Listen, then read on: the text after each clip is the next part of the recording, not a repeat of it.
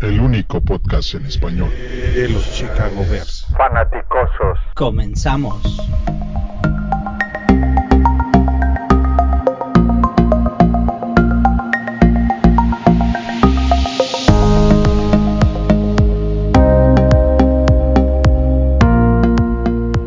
Bienvenidos, bienvenidos, bienvenidos a este episodio nuevo de Los Fanaticosos, el primer y único podcast en español 100% dedicado a los de Chicago, a los Chicago Bears. No, no es el número 100, ya sé que me lo han pedido, pero todavía no, ese va a ser otro especial. Eh, este es el episodio post CBA, el contrato colectivo, y nos vamos a meter directamente eh, a, saludar a nuestros colaboradores, Hoy en la noche me acompañan Juancho. Juancho, buenas noches, ¿cómo estamos? Hola señores, buenas noches. Un gusto estar de nuevo por acá con ustedes ya con noticias frescas que impactan a, a, a, nuestros Chicago Bears. Perfecto. Paul, buenas noches, ¿cómo estamos? Buenas noches, feliz estar de regreso y efectivamente muchas noticias. Hubo mucha incertidumbre en cuanto a las fechas y en cuanto a este voto del, del CBA. Entonces, muy contento que ya se solucionó este tema y, y, que tenemos fútbol por los 111 años. Eso. Y, Master, Toño, ¿cómo estamos? Muy bien, buenas noches. Eh, pues un ratito para que todos nos distraigamos de todo lo, lo, exterior y pasar un buen rato, ¿no?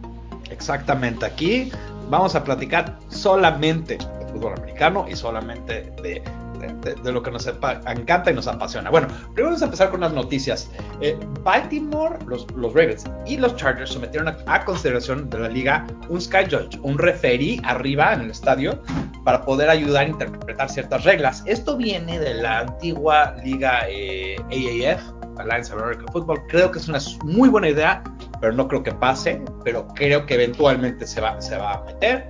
Eh, Gronkowski, Gronkowski firma un contrato con la Asociación de Lucha WWE y va a ser luchador ahora. Increíblemente creo que le va, también le va a ir muy bien, es un, una persona con mucha personalidad. En noticias de los Bears, Bears firman a Danny Trevathan y le dan eh, y taguean a Roy Robertson Harris eh, con un tender de eh, segunda ronda, que significa que si otro equipo lo quiere, nos tienen que dar un, una, una, selección de segunda ronda. La, la, razón que le dieron eso, esa ronda es porque si no, eran drafted. Nada más, nada más lo hubiéramos perdido sin, este, sin poder, este, eh, sin nada.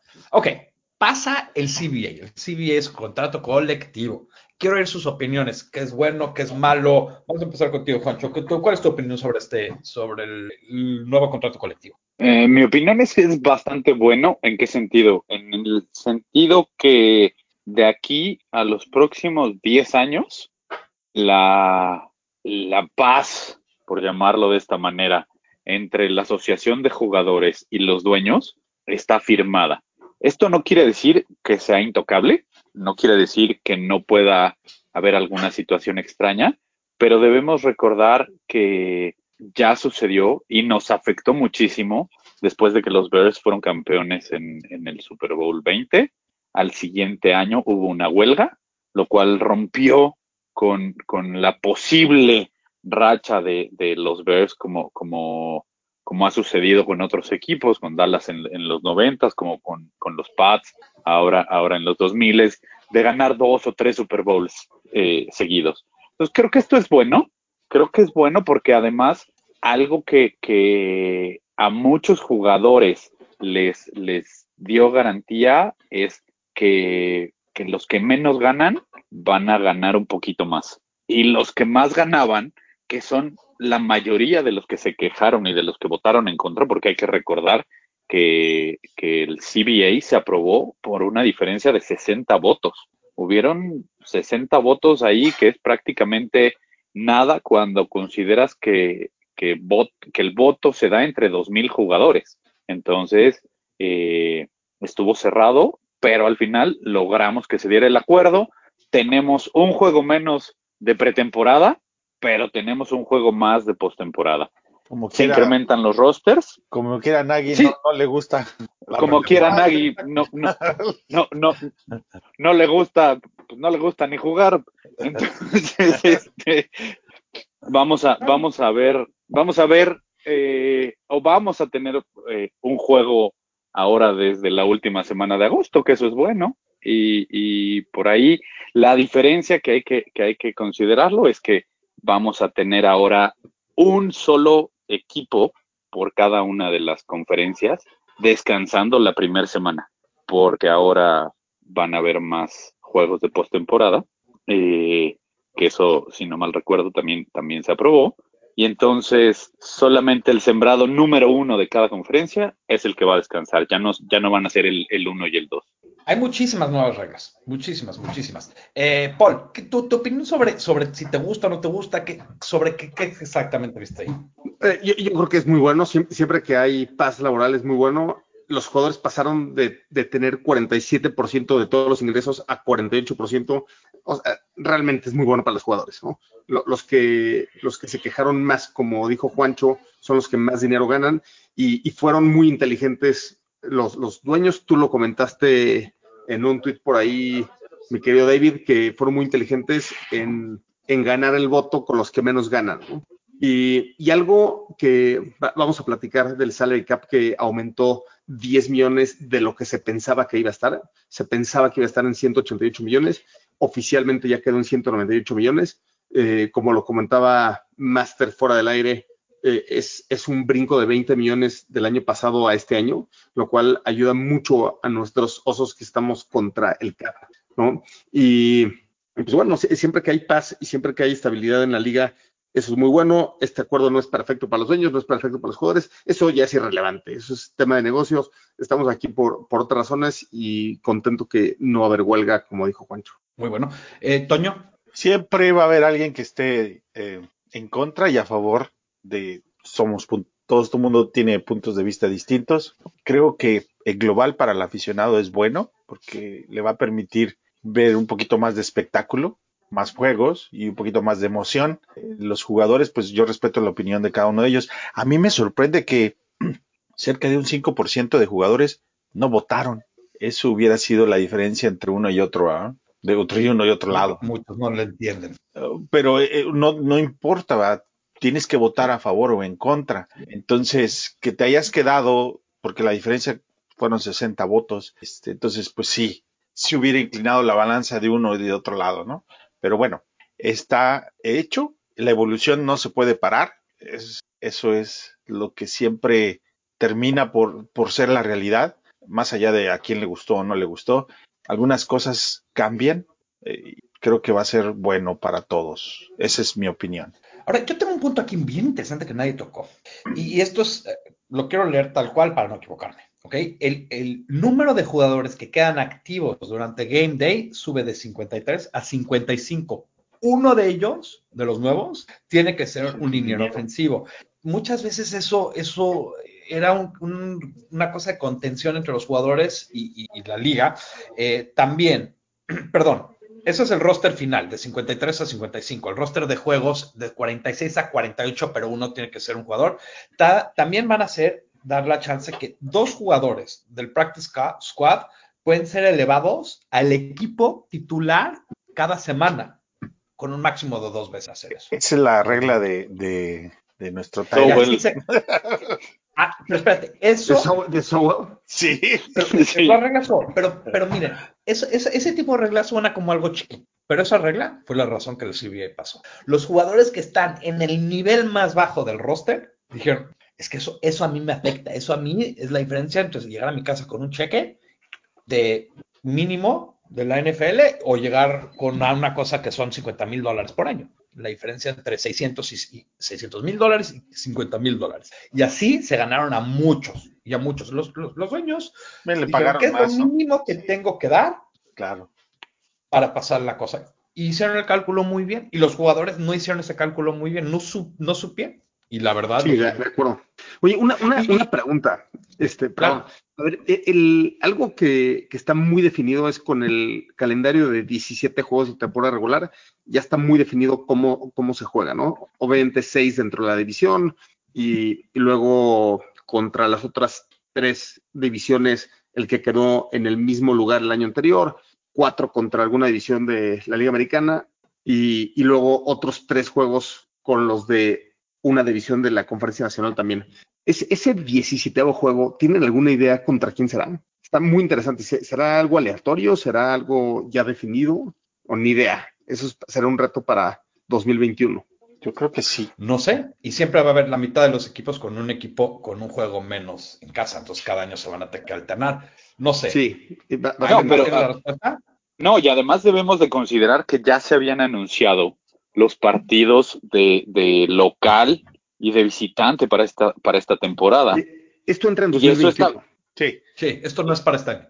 La- este, Los este- 17 este- juegos tampoco. sí, sí. Sí, o sea, lo- los, los siete equipos de playoffs sí entran en 2020, Si entran Pero estas, lo- sí. Pero los pero los- 17 pero no juegos los 17 juegos. son. hasta 2021. Sí, Eso, exacto. eso es Ah, bueno, yo- eso es bueno para, para que la gente lo sepa, ¿no? Y no vaya a esperar. Sí, sí, sí, es 17 muy buen juegos. punto, gracias Paul. Sí. Bueno, muchas cosas muy nuevas. Este, bueno, quiero tomar este break para decirles a la gente que nos pueden encontrar en varios diferentes lugares, en NM Miami, es NM Miami Radio, en, eh, los pueden encontrar por Instagram, también por su app, por su página web. También nuestros amigos de NFL, este, de Spanish Bowl. Spanish Bowl, perdón, nuestros amigos de Spanish Bowl Radio, eh, ahí estamos bastante y estamos dándole muchas ganas y obviamente este, nuestra página. Que por Bueno. cierto, mañana tienen, tiene un, un stream de continuo de 16 horas. Eh, ahí vamos a estar en ese stream continuo de 16 horas. Eso, o sea, me encanta, me encanta, me encanta. Creo que eh, a la gente que está en España, que ahorita eh, está en casa, y la gente por todo el mundo que puede estar en casa, eh, vamos a tener mucho más contenido y vamos a, a- a estar ahí. Y creo que esta, esta parte del año de la NFL nos puede traer muchas distracciones muy divertidas para todos. Ok, noticias sobre los Bears. ¿Qué piensan, brevemente, si se puede, sobre eh, la firma de Trevathan? ¿Les gusta? Eh, ¿Se habrán quedado con Kwiatkowski? ¿Qué, qué piensan? Juancho, vamos a empezar contigo. A mí me gusta. La verdad es que Trevathan ha sido, ha sido un jugador que desde que llegó a los Bears ha aportado, no solo con su nivel de juego, sino con su liderazgo. Y eso es algo que a mí me gusta y se lo agradezco. Mucha gente está un tanto molesta porque Kwiatkowski es mucho más joven. Los ocho juegos que, que estuvo de titular la temporada anterior se vio muy bien, porque no, no, no lo podemos negar. La verdad es que se le vio un, un muy, muy buen nivel. Pero recordemos que antes de eso, ya al principio de la temporada pasada, todos, o, o- o bueno, no, no voy a generalizar, pero yo creo que el 99% de los aficionados a los Bears pedíamos que cortaran a Kwiatkowski y, y, y se quedaran solo con Roquan Smith y con, y con Danny Trevathan. Sí. Este, Toño, Pues de alguna manera lo de Danny y, y lo de Nick es similar. Me refiero a que Danny fue una sexta ronda que Denver decidió no pagarle y por eso nos cayó. Decidió no pagarle porque era momento de que cobrara y Danny pues tenía que tomar donde mejor le pagaran. Y ahora Nick es el que está en esa situación. ¿no? Nick fue una quinta ronda, Cuarta. Cuarta. cuarta. Entonces, definitivamente se va a ir al equipo que le pague más. No quiere decir que es menos o más que Dani. A lo mejor su carrera termina siendo muy, muy buena, pero simplemente en, en los números de, de los Bears y por el liderazgo de, de Dani, pues es preferencia para Pace. Y ahora estoy de acuerdo con él en, esta decisión. Me parece que la mancuerna de, de Dani con Rockwan Smith es un top 5 en la liga, sin ninguna duda. Y tres años me parece que todavía los puede entregar muy bien, ¿no? Paul, tú aquí tu opinión, que creo que entramos a tu tema favorito en este, ¿no? Fix No, compensatorios. Ah, sí. Oye, a mí, a mí me encanta la firma de, de Trevathan. Creo que es un mucho mejor jugador, más completo que Kwiatkowski.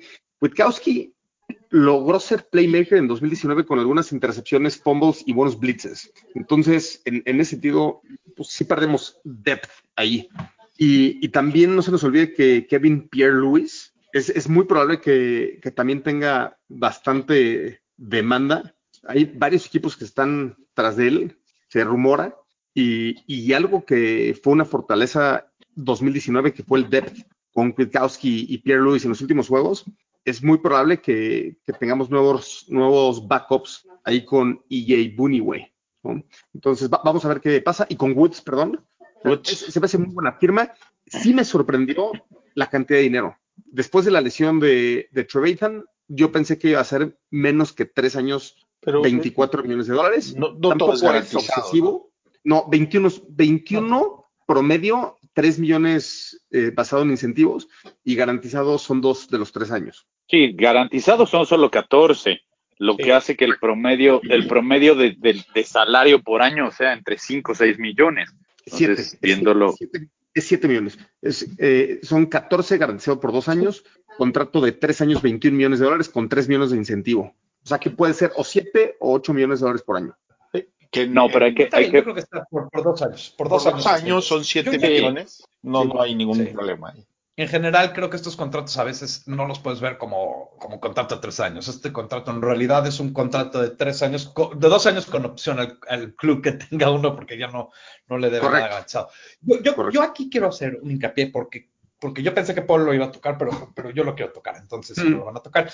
Nosotros este año, por la primera vez en 10 años, tenemos un pico compensatorio. ¿Y cómo te dan esos? Esos te dan bajo muchas circunstancias, pero básicamente, y para hacerlo sencillo, es si los agentes libres que firmas son menos de los que se van, eso te, da, te da eh, eh, picks compensatorios. Creo que en una posición donde tienes depth, tienes que dejar uno ir. Y creo que Kwiatkowski va a pedir muchísimo más dinero que, ese contrato que vimos de, de, de muchísimo más, porque es más joven y alguien se lo va a dar. Puede ser los queseros del norte, puede ser muchos otros equipos y que, y que ser, y ahorita con el cap que se sube, que nosotros, lo que más nos conviene es que a Kwiatkowski le paguen una millonada. Todos tenemos que ser fans de Kwiatkowski en este momento, que le paguen todo el dinero que podemos, que le pueden pagar.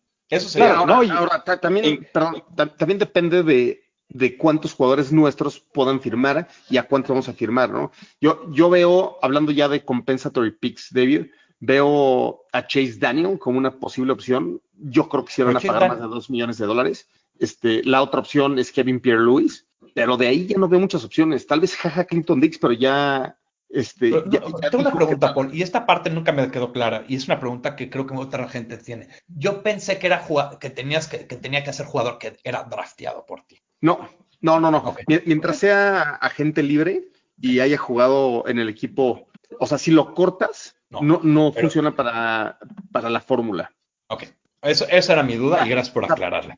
O sea, por ejemplo, a Mucamara no va a funcionar para esta fórmula. Porque lo cortaste. Entiendo, sí. Es, muy interesante lo que acabas de aclarar eh, y creo que es algo que no sabía. No, no, es algo que no sabía y creo que es algo que mucha gente se preguntaba. Ok, hay una pregunta que se va a solucionar yo creo en los próximos dos días. Eh, porque si, si le hacemos caso a Adam Schefter, Adam Schefter reporta que eh, mañana mismo este, a las 12 del día, eh, bueno, más si bien a las 11 de la a las ¿qué? 11, no, a las 10 de la mañana hora de México, a las 12 de, hora de Nueva York, saquen sus, sus, cálculos si son de afuera de ahí, eh, em, tienen que decidir quién es la, el franchise y, la, liga empieza, el año empieza el miércoles. Entonces ya los free agents los tienen que firmar el miércoles. Tenemos que decidir sobre Floyd de aquí al miércoles. Perdón, David, solamente para, para aclarar, mañana, como dices, a las 12 del día hora de Nueva York empieza el legal tampering, que es cuando los agentes libres pueden empezar a discutir opciones con los equipos. Y como, como acabas de decir, el miércoles ya pueden firmar que ya empieza la, nueva, la nueva liga de 2020. O sea, nadie puede firmar. Sí, sí, muy importante aclarar eso. Mañana lunes. Ok. Em, eso dicho, la decisión sobre Floyd la va a tener que hacer el equipo ya. Y la pregunta, yo creo que es, que es esta. ¿Floyd se queda o se va? A ver, vamos a empezar contigo, Paul. ¿Floyd se queda o se va? Yo creo que si logran firmarlo a un contrato de varios años y promedio de 10, 11 millones de dólares, se va a quedar al costo actual no se va a quedar simplemente porque necesitas estos 13 millones. Cuando lo firmas a un contrato de varios años y 10, 11 millones de dólares por medio, puedes hacer que el cap de, 2020 sea mucho menor de esos 10 millones, ¿no? Entonces, yo, no creo que se quede con, la situación actual de un año 13 millones de dólares. Ok, eh, Juancho.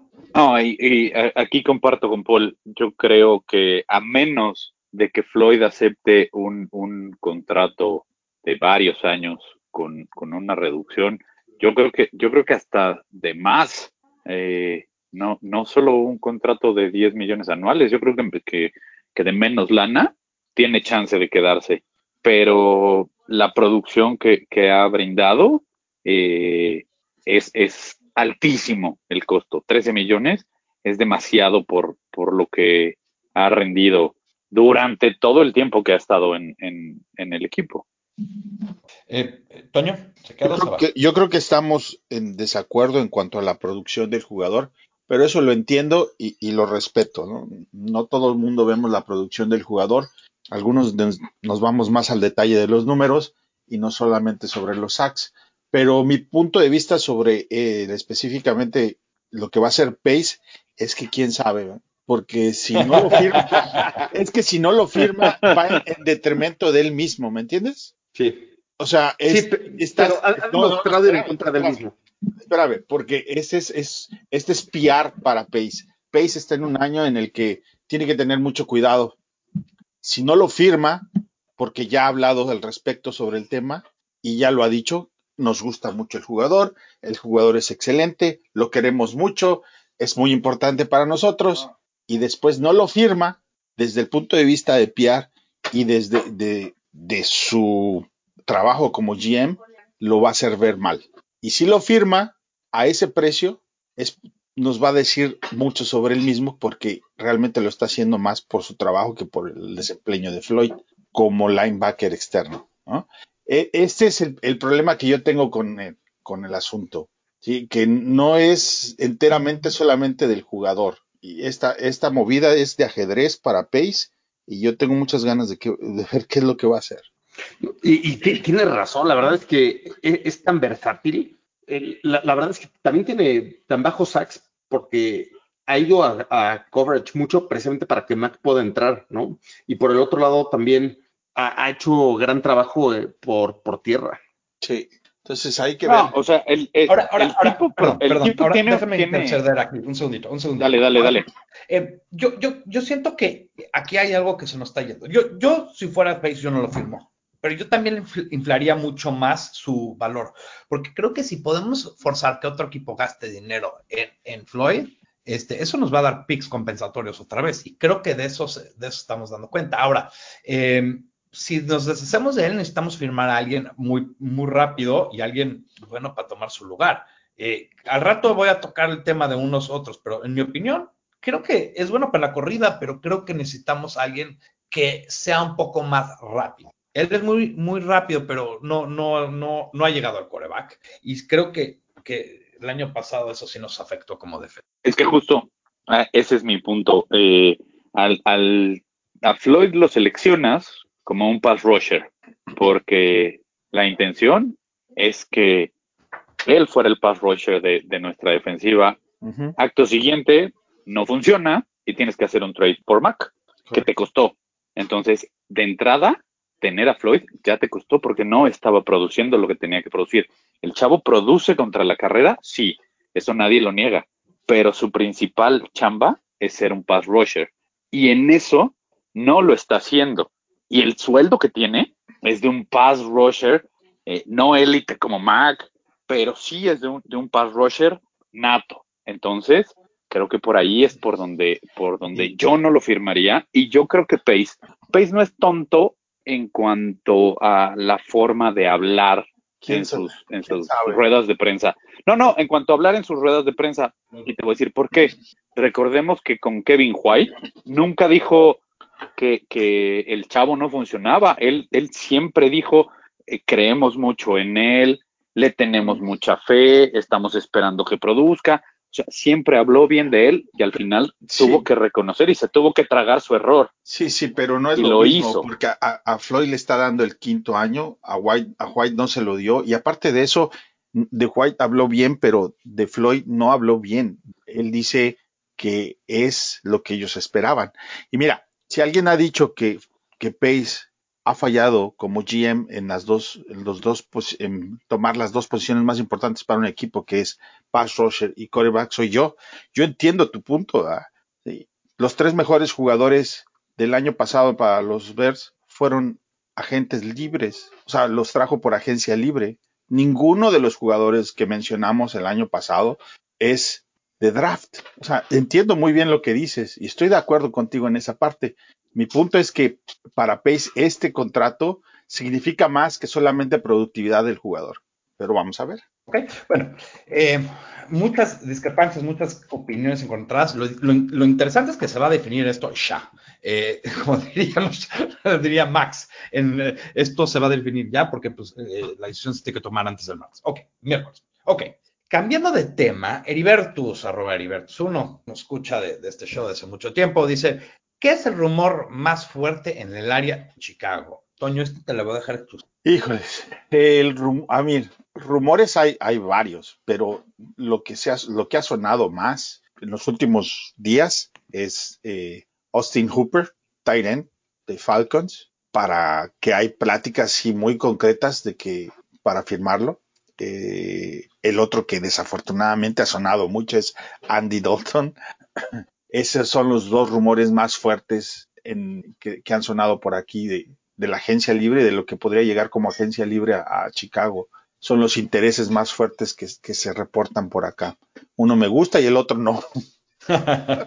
pues muy bueno. Mira, esa se la vamos a dejar a Toño porque es el único que está en el área de Chicago por ahorita, pero vamos, tenemos muchas preguntas para todos eh, parejitos. La próxima es, y ya tocamos parte de esta pregunta, eh, pero, pero quiero expander en ella. Eh, Carlos Sivina, arroba Carlos Sivina 09, dice, ¿quién firmaremos en la posición de Edge y qué haremos con Floyd? Ya contestaron lo que haremos con Floyd, pero ¿quién, quién nos gusta para firmar en esta posición? Eh, Juancho, tú, tú ya has eh, dicho esto en privado quiero que lo publiques. ¿Quién, ¿Quién firmarías tú? Mira, yo creo que pueden traerse sin ningún problema a, Shaquille Barrett, ¿no? Que, a mí es un chavo que, que, desde que salió de la Universidad de Clemson me, me llamaba mucho la atención. Por ahí también está Big Beasley, que a mí no me desagradaría. Entiendo la parte de las lesiones, que mucha gente dice, pues es que te traes, o sea, no le vas a pagar 13 millones a uno, pero te vas a traer a otro que se la pasa la mitad del año eh, o los últimos dos años se la ha pasado en, eh, en, en, el problema de lesiones, que hemos padecido de eso con otras posiciones, pero yo pensaría en alguno de ellos. Tenemos por ahí la opción de, de Fowler, de Dante Fowler, pero yo creo que él va a querer mucha lana, igual que, que el chavo que está saliendo de, de, los Jaguars, que tiene ahí un nombre medio nigeriano, su apellido, entonces este, creo que él también sí, sí, quiere, sí. quiere lana, ¿no? Este, Gakowe o algo así, pero no sé cómo se pronuncia, pero creo que él, él, él, también va a querer un contrato, un contrato choncho, ¿no? Clowney, bueno, pues ese ni pensarlo, porque yo creo que él, él va a querer ser un, un pass rusher élite, entonces creo que, creo bueno, que por ahí... Te, te nombraste a todos los que son agencias libres. Paul, ¿tú quién, ¿tú quién firmarías? Yo, yo, yo creo que se van a ir al segundo mercado y, y van a buscar a alguien de 3, máximo 4 millones de dólares. Ninguno de, de los que mencionó mi querido Juancho. Eh, yo, yo, sí creo que van a atacarlo en el draft. Lo tienen que atacar en el draft. Realmente si quieren que las jugadas duren poco tiempo, necesitan a alguien muy bueno y no vas a conseguir a alguien de estos que, acabamos, que acaba de mencionar Juancho en menos de 15 millones de dólares, lo cual simplemente no, no tienes el dinero para hacerlo. Eh, Toño. No tengo la idea, realmente no tengo idea porque en, en ese, yo platicábamos en privado y cuando le dije a Juancho que Floyd es un top 15, me decía que en los números de quién, de, Pro, de Focus, Fútbol Pro Focus. Focus. Okay. Eh, ahí es un, un top 15 y por el precio no vas a conseguir nadie mejor por menos. Entonces, no, no estoy hablando a favor de Floyd, estoy hablando que el mercado es complicado porque en pass rusher siempre va a ser caro y conseguir a alguien mejor por menos, pues yo lo veo muy complicado. Sí, yo creo que van muchos jugadores sobrevaluados y siempre los jugadores que, que llegan a agencia libre difícil. Eh, al menos hay un jugador que podría ser interesante, como, como si, si, le puedes dar un contrato de un año. Eh, eh, Easy Anza puede ser interesante por un año, pero solamente como un contrato de un año. A mí un jugador de liniero defensivo que suena bien, no, no suena técnicamente bien. es un pass rusher, pero creo que podría contribuir bastante al pass rush, es Arik Armstead, que es un jugador largo, con muy bueno para este sistema de 3-4. Es, le llaman, es defensive end, pero es un 3-4 defensive end. O sea, no es pass rusher natural, pero puede llegar al coreback y puede ayudar mucho, mucho. Como, pass rush. como Roy, Roy Robertson Harris, misma Sí, posición. pero creo que, que con un talento mucho mayor al, al de al Claro. Jackson Harris. Y, y- y- Bueno, y- ah. y jugó muy bien el año pasado. Y creo que es uno de esos jugadores que, eh, que no tiene un nombre muy grande, pero a mí desde que salió de Oregon me encantó como. Y él, Mira, yo, yo, lo, si lo escogieron un jugador antes que nosotros. yo ahí me gustaría nada más mencionar eh, por ahí en la semana en Twitter, eh, el buen Matos y yo estábamos hablando de, de Aldon Smith, que quiere regresar. El chavo tiene, bueno, tenía talento. antes Chavo ya de- no. de- no, no, bueno, o sea, chavo porque es más chavo que yo. Sí, me ¿No? gusta, me gusta. Entonces, este, él, él era bueno. De hecho, de hecho creo que era uno de los de los mejores defensive ends que había en la liga. En su momento compartió vestidor con Mac una, una temporada, si no mal recuerdo, en los Raiders. Y por ahí, a lo mejor si, si tantas ganas tiene, lo pruebas. Se acepta un contrato de estos de, de sueldo mínimo para veteranos y, lo, y cuando lo pruebas, obviamente, ves que tiene las posibilidades de aportarte algo, podría, podría ser, podría ser otra opción ahí para, para tener un en el depth chart. El que estaba en, Con él es que no- el no que estaba en Nueva York, completa. el que estaba en Nueva York, que estaba Jason en Pierre-Paul. Tampa. Jason. Jason Pierre-Paul. El que se voló los dedos. A, a lo Sí, mejor Pero jugó él, muy bien el él- año pasado. él es, es Sí, sí, sí. Y Eh, Él, él va a estar en un año 5 o 6 millones de dólares, ¿no? Yo creo. Sí. Sí, ah, más es- o menos. y esa es una buena opción. que Alcanza a ganar aquí, a Chicago. Sí, Esa es otra opción. Ok, está bueno. Ok, próxima pregunta. Y esta, esta me mató, pero las tengo que agregar todas. Este, Toño, arroba, Jav, o J-A-A-B, 23, dice, si From no lo han seleccionado en la primera ronda, los Bears se debe- deben seleccionarlo. Paul, Bueno, yo voy a contestar sí, así rapidito y, y Sí, sí, sarcásticamente porque todo lo que sale de Georgia lo agarra Pace, entonces. toda la basura. Somos, los Chicago Bulldogs. Sí. Mira, yo- me toca contestar, a contestar. Sí, sí, sí. Y, y- y voy a empezar diciendo varias cosas porque creo que me malentienden. Yo efectivamente sí creo que Mitch es, es un jugador que tiene todo el potencial, pero sí quiero dejar claro que en los primeros tres años no ha demostrado lo, lo que, lo que tuvo en ese pick, ¿no? Ahora, es muy peligroso también tomar todas las decisiones basado en el pasado sin considerar lo que se ve en tape y lo que se ve como carácter del jugador. En ese sentido, yo creo que, yo creo que Pace y Nagy creen en él y creen que, que lo puede agarrarlo, ¿no? No, no comparando al estilo, más bien no comparándolo exactamente con Breeze, pero sí al estilo Breeze, que se tardó en agarrarlo, ¿no? Y, y para nada estoy diciendo que puede ser el siguiente Breeze. Ahora, dicho eso, es muy inteligente en la posición más importante en los deportes, agarrar a alguien en segunda ronda. Yo, yo sí creo que es buena idea agarrar a un coreback en segunda ronda. No creo que la solución sea Firm, la verdad. Yo, me- yo me iría por, por este chico de Washington y tal vez en, con un trade down, tercera ronda, ese, él puede ser una buena opción. Eh, From se me hace un flaco y malo, ¿no? O sea, como Joe Flaco, pero, pero Pero con, menos, con, con menos atributos todavía que Joe Flaco. Sí. No me gustaría para, para la ofensa de Nagy por ningún motivo. Ok, ¿Alguien más quiere tocar este tema? Sí, Yo solo quiero decir yo que no lo van a draftar en la primera ronda. O sea, Ah, No, seguro. va. Yo, Mira, yo ahí- yo ahí- Jacob Eason, ¿no? Perdón. Sí, Oh, Jacob sí. Eason es muy bueno. Y Jo- Al- Jacob al de- ir en la primera si alguien se De. Washington. Sí, Ajá. sí, no, pero mira, yo aquí, yo aquí creo que, que y, y vaya, creo que todos lo sabemos, eh, eh, no estoy de acuerdo con, con Paul, ¿por qué? Porque Pace no es, no es nada tonto en, en cómo se manejan las ruedas de prensa, lo vuelvo a mencionar, solamente tenemos un coreback en el roster, no vas a decir que está en duda su chamba, tienes que decir que es tu coreback titular, porque es el único que tienes. Imagínate que empieza a decir que están pensando buscar a alguien en una agencia libre o que están buscando a alguien en el draft, automáticamente te estás dando un balazo en el pie porque todo el mercado va a hacer lo posible por encarecerte a, un coreback. Eso es así de sencillo. Ahora, hace, hace un par de días estaba leyendo un análisis, no miento, escuchando un podcast eh, donde justo decían que no es bueno draftear corebacks en segunda ronda porque es un pick caro. Si no salieron en la primera ronda, se vuelve un pick caro, que te conviene más draftear un coreback que, que llega a la tercera ronda, porque te cuesta menos. Obvio, no. entonces. pero nada más quiero, quiero centrarte en esta cosa. La pregunta venía específicamente de From. Sí, sí, sí, por eso voy a esto. Si From cae en la segunda ronda, no lo draftearía. Si cae hasta la tercera, sí.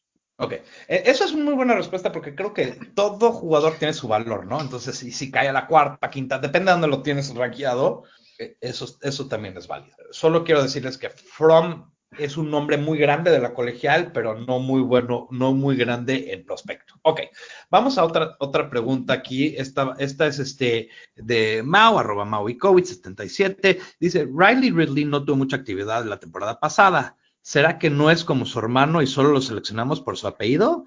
¿Creen que tenga más actividad esta, que esta siguiente temporada? Toño, vamos a empezar contigo esta vez. Claro.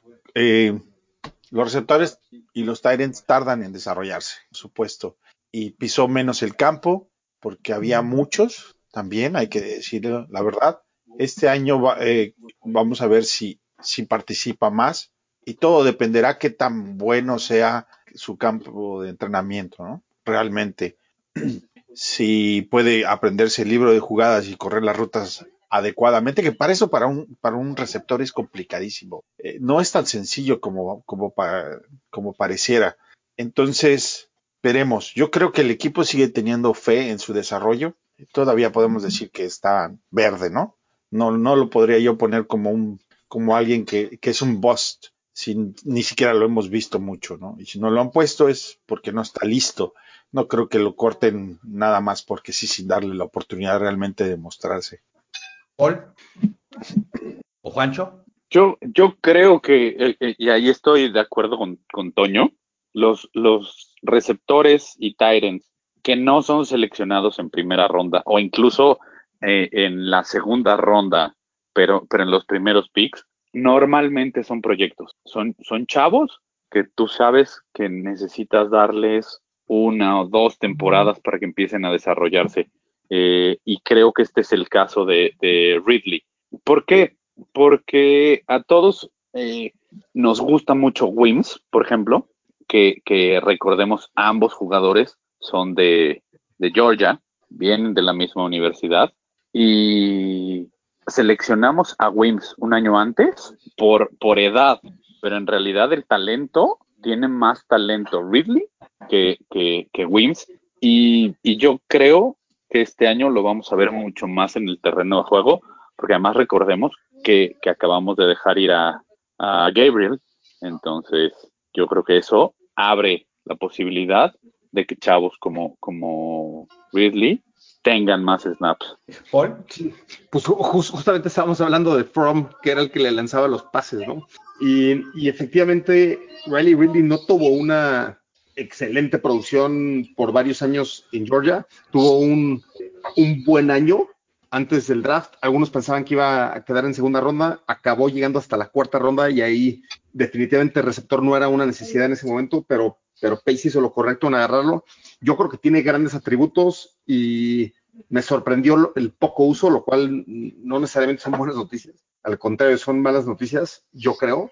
Pero como dijo querido Master, eh, los receptores tardan en desarrollarse y esperemos que después de un off-season completo realmente le dé la vuelta a, este tema, ¿no? Y, eso sí es una alerta roja también para, para alguien como From, ¿no? O sea, si le costó tanto a Ridley como receptor agarrar el, playbook, que, que, no sé si se acuerdan, pero en el último partido contra los vikingos tuvo que acomodarlo ahí muy bien Mitch porque porque realmente está totalmente perdido, ¿no?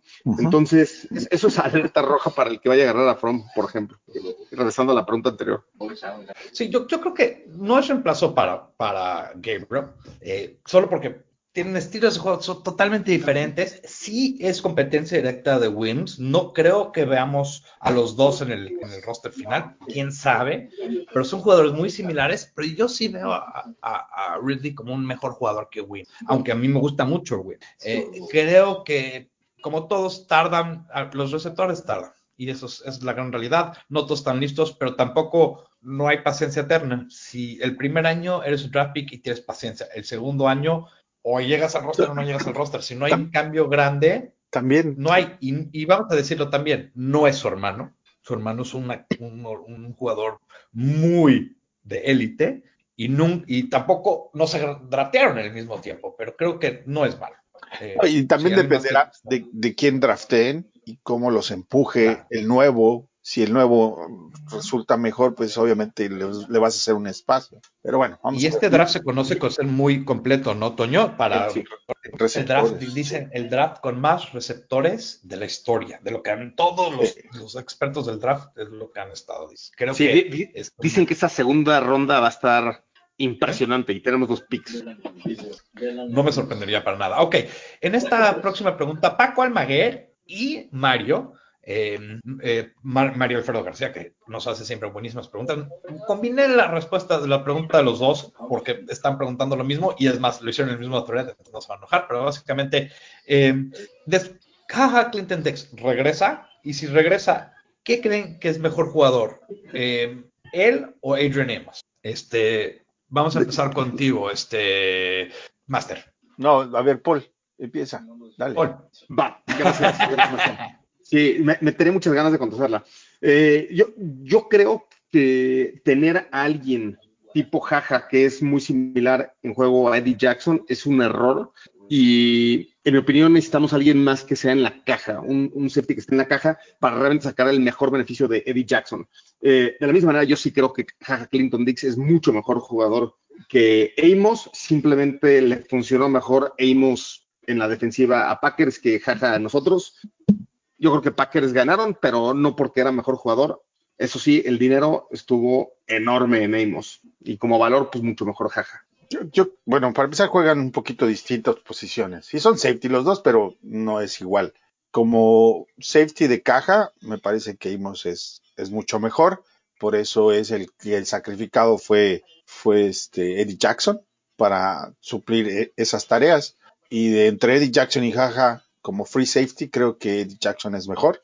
Y estoy de acuerdo contigo, Jaja como que sale medio sobrando un poquito sin embargo, ¿no? vieron el tweet por ahí, ¿no? Que puso eh, que sobre un, niño que estaba festejando cuando lo contrataron los Bears el año pasado y así misteriosamente dijo que se van a se va a alegrar mucho más cuando sepa las nuevas noticias. Entonces, podemos asumir que se va a quedar otro año. Entonces, ah, no sé qué tan buenas noticias sean esas. Ah, de cualquier manera, sí creo que necesitamos un otro safety, un strong safety ahí, ¿no? De acuerdo.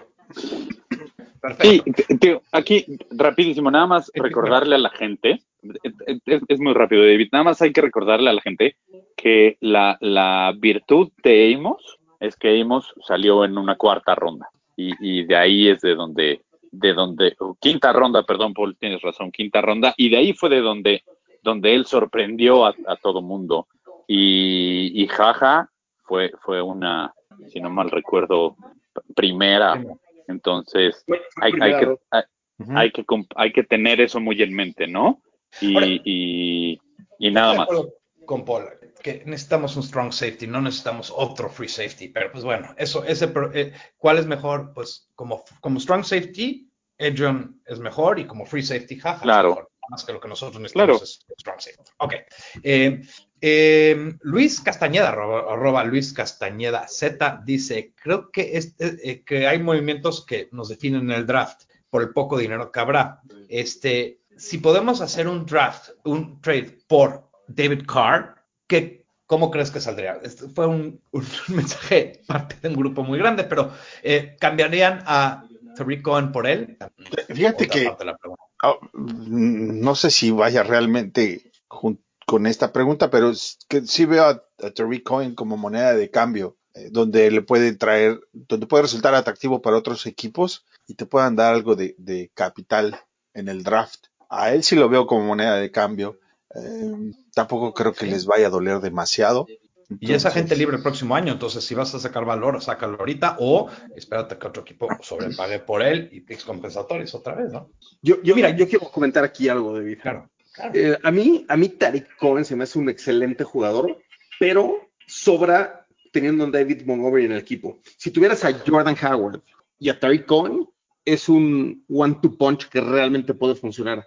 Ya teniendo a David Montgomery, que su mayor fortaleza es agarrar pases, entonces desaprovechaste el año pasado a David Montgomery en ese rol, le decías a la defensiva que cuando entraba Cohen que ahí venía el pase, o sea, a, final del día, lo primero que, le va a decir Lazor a Nagy es, necesitamos un back, eh, un poco en el rol de Le'Veon Bell en Pittsburgh, eh, en el sentido de volumen, o a la Matt Forte con David Montgomery.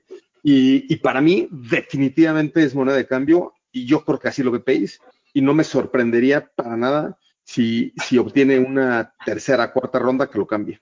Ah, yo estoy de acuerdo contigo. No, pues si, si por Howard te dieron una sexta, yo creo que esto, una séptima y unos chicles. No, no, no. Yo creo que, yo creo que, Howard nunca fue parte del, equipo. No, no, sí, no me molestar. Pero bueno, yo te diría algo. Eh, y quiero regresar un poco a la, original porque creo que todo el mundo sabe que yo soy un aficionado a Carr, que me encanta. Claro, si me dicen que se lleve a Carr a, a Tricon, que se lleve a Tricon, que se lleve a Tricon una segunda, la tendría que pensar, pero lo diría que sí. Yo creo que una opción que estaba sonando hace poquito también era eh, Floyd y una segunda ronda también. Eh, Carr es un jugador, y lo hemos platicado varias veces, algunos están de acuerdo y otros no, pero en mi opinión es el jugador que nos pondría más cerca a un Super Bowl el próximo año, porque sería tapar el hueco más fuerte que tenemos con un jugador top top 10 en la liga. Él, ha demostrado con números que, sí lo puede hacer. Eh, con números. ¿Pasará o no pasará? ¿Pasará o no pasará? Yo, Esa es la pregunta. Está muy difícil. Mira, yo, yo, yo, creo que la, la, forma en la cual Carr podría llegar es dándoles a Floyd, dándoles también a Mitch, y por ahí nos deshacemos de, de, esos dos. No, y, no, no, pero, como moneda de cambio. que, lo, que, los van a aceptar. Exacto, exacto. Porque, mira, los, los Raiders van a, los Raiders tienen con qué incluso podrían eh, hacer un, o intentar un trade con, con la gente de, de Cincinnati, ir por Burrow. Por ahí nada más es para llenarles el, el paquete y decirles, mira, te doy todo este tándem de basura como en una segunda ronda. Como en el fantasy. Siempre alguien te llega, tú tienes un jugador bueno y te dice, no, te doy 10, por, pero para por eso. para el training camp. Sí. pues bueno, este, sí, todo el mundo sabe que, yo lo quiero, pero sí va a ser difícil y el trade va a ser hasta más complicado, porque pues, quién sabe. Ahora todo el mundo dice, yo daría esto, yo daría el otro. La verdad, yo creo que vale una primera, pero pues bueno, vale lo que alguien le ofrezca y lo toman, ¿no? Entonces, quién sabe. Bueno, yo creo que con eso le podemos dar mate a esta discusión muy, muy buena de por sí, como siempre. Eh, acuérdense que vamos a tener un podcast muy cercano porque ya empieza la, liga el próximo, el calendario de la liga el próximo año. Empieza mañana el legal tampering, el miércoles en oficial ya firman contratos, pero desde mañana se empiezan a anunciar. Mañana a las 12 anuncian todos los tags. Acuérdense que solo se puede usar un tag por equipo eh, y casi todos van a usar el, franchise, no y el otro. Eh, y con eso los dejamos, pero no sin antes dar los handles de Twitter de todos. Juancho, ¿cuál es su handle de Twitter? Mi handle de Twitter es arroba juanchoname34 y ahí los espero con toda su vibra para que cortemos a Floyd antes de perder 13 millones. Okidoki. Y, eh, ¿cuál es tu handle de Twitter? Me, encanta el optimismo desmedido por su equipo de, sus amores de Juancho. el, el, mío es arroba. Amo mi equipo. Ahí los espero. Ahí discutiré con Juancho por si quieren haber riñas de Twitter. Si, quieren ver unas buenas peleas como la de Julio César Chávez y el Traveso, ahí los esperamos, Poli y yo. Perfecto. Este, Toño. Pues mientras los Bears no me pidan dinero a mí, todo está bien. arroba IM Contreras. Arroba IM Contreras y el mío es arroba Bears Mexi, pero me pueden encontrar como Bears en español. También no se los olvide que estamos eh, tuitando bajo eh, fanaticosos.com. La página de Facebook es, Fanaticosos en Facebook. También ya nos pueden este, buscar vía Instagram que poco a poco vamos a irnos adaptando a esa plataforma, eh, fanaticosos, y los dejamos, como siempre los dejamos, con la frase que todo Bear ama, Bear Dash